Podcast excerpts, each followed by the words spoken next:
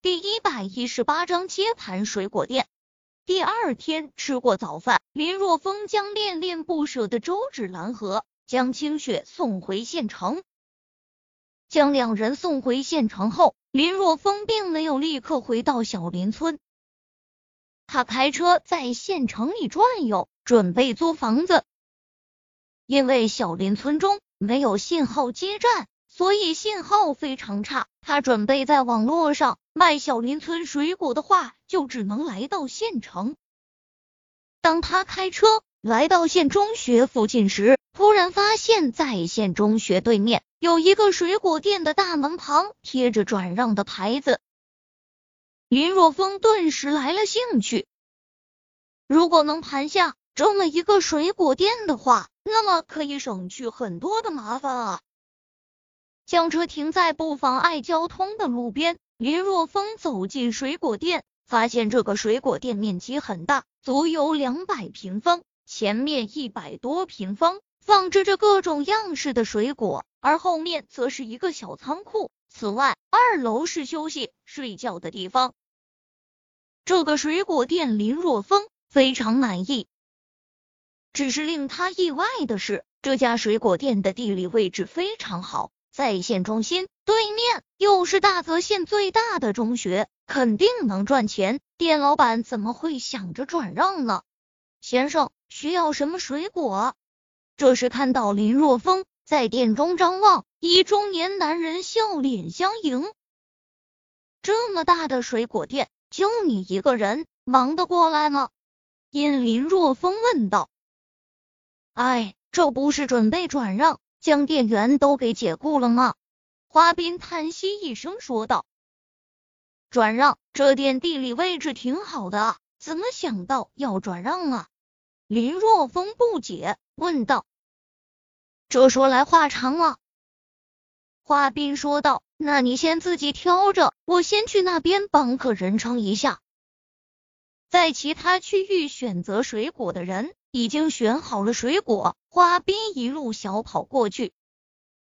等到花斌忙完后，回到林若风身边，看林若风根本就没动，说道：“这位先生，你是不知道买哪些好，还是……哦，我看到你店外写着水果店转让，我最近正好准备租一间房子卖水果，所以就进来看看。”我觉得这里挺好的，如果你真想转让的话，那我们可以谈谈。我姓林，林若风开门见山的说道：“啊，你想要将我这个水果店盘下来？”花冰脸上都是露出了欣喜的神色。行，你等一下啊，我们到里面详谈。花冰来到门口，将门关上，在上面挂了一个暂停营业的牌子。请，请到里面，我们详谈。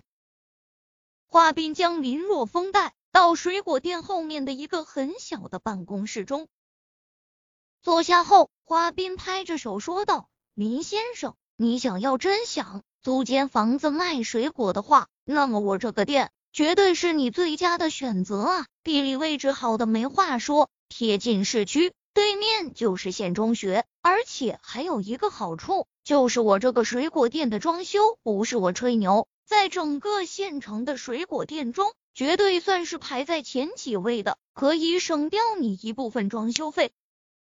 此外的话，你只要盘下了，就可以立刻开业，立刻赚钱，一点都不耽误事。你觉得是不是？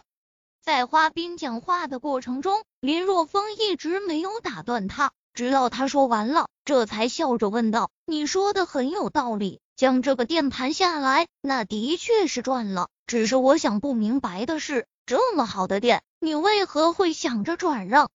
一般要转让的店铺。”基本上都是那种不赚钱或者赚钱很少的。以这个水果店的地理位置，林若风实在想不到有什么转让的理由。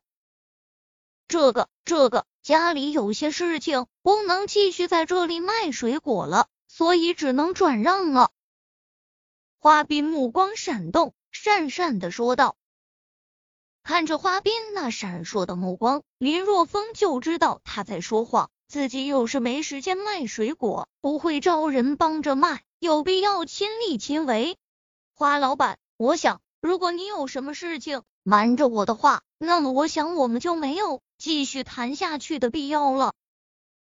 林若风站了起来，虽然他对这个水果店很满意，但是在不清楚会有什么问题下，林若风也不会接手的。这，林先生，你等一下。华斌咬了咬牙，说道：“其实我怕说出来了，你就不要了。既然我不说你就要走，那我就说了吧。是这样的，县中学附近这一块是虎哥的地盘。”在这里的商店都要给虎哥交保护费，一个月两万。我这水果店虽然很赚钱，但去掉给店员的工资和保护费，一个月也剩不下几个钱了。我这才想着将它转让出去的。保护费？林若风眉毛一扬，说道：“现在这社会还有收保护费这种事情？你们报警啊？难道政府不管吗？报警也没用啊。”花斌叹息道：“又不是什么伤天害理的事情，最多关几天就放出来了。而且不交保护费的话，这些人也不捣乱。他们几十个人就这么杀气腾腾的站在你的店中，说自己在挑选水果的客人根本就不敢来啊！就算报了警，他们也没有犯法，警察也没法抓他们。”闻言，林若风觉得这还真是麻烦事。这种情况正验证了那句话：有文化的流氓才是最可怕的。行，你说吧，这店你准备多少转让？既然明白了是怎么回事，那么林若风就没有什么可担心的了，他自有办法化解。啊，你说你要？花冰睁大双眼，他本以为自己说出来后，林若风肯定不会再接手这家水果店了。怎么，你又不想转让了？林若风似笑非笑。不，转让，我想转让。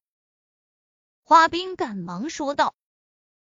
实际上，随便一打听就会知道县中学这附近的事情。这也是他的水果店上挂了转让的牌子这么多天，根本就没人问津的原因。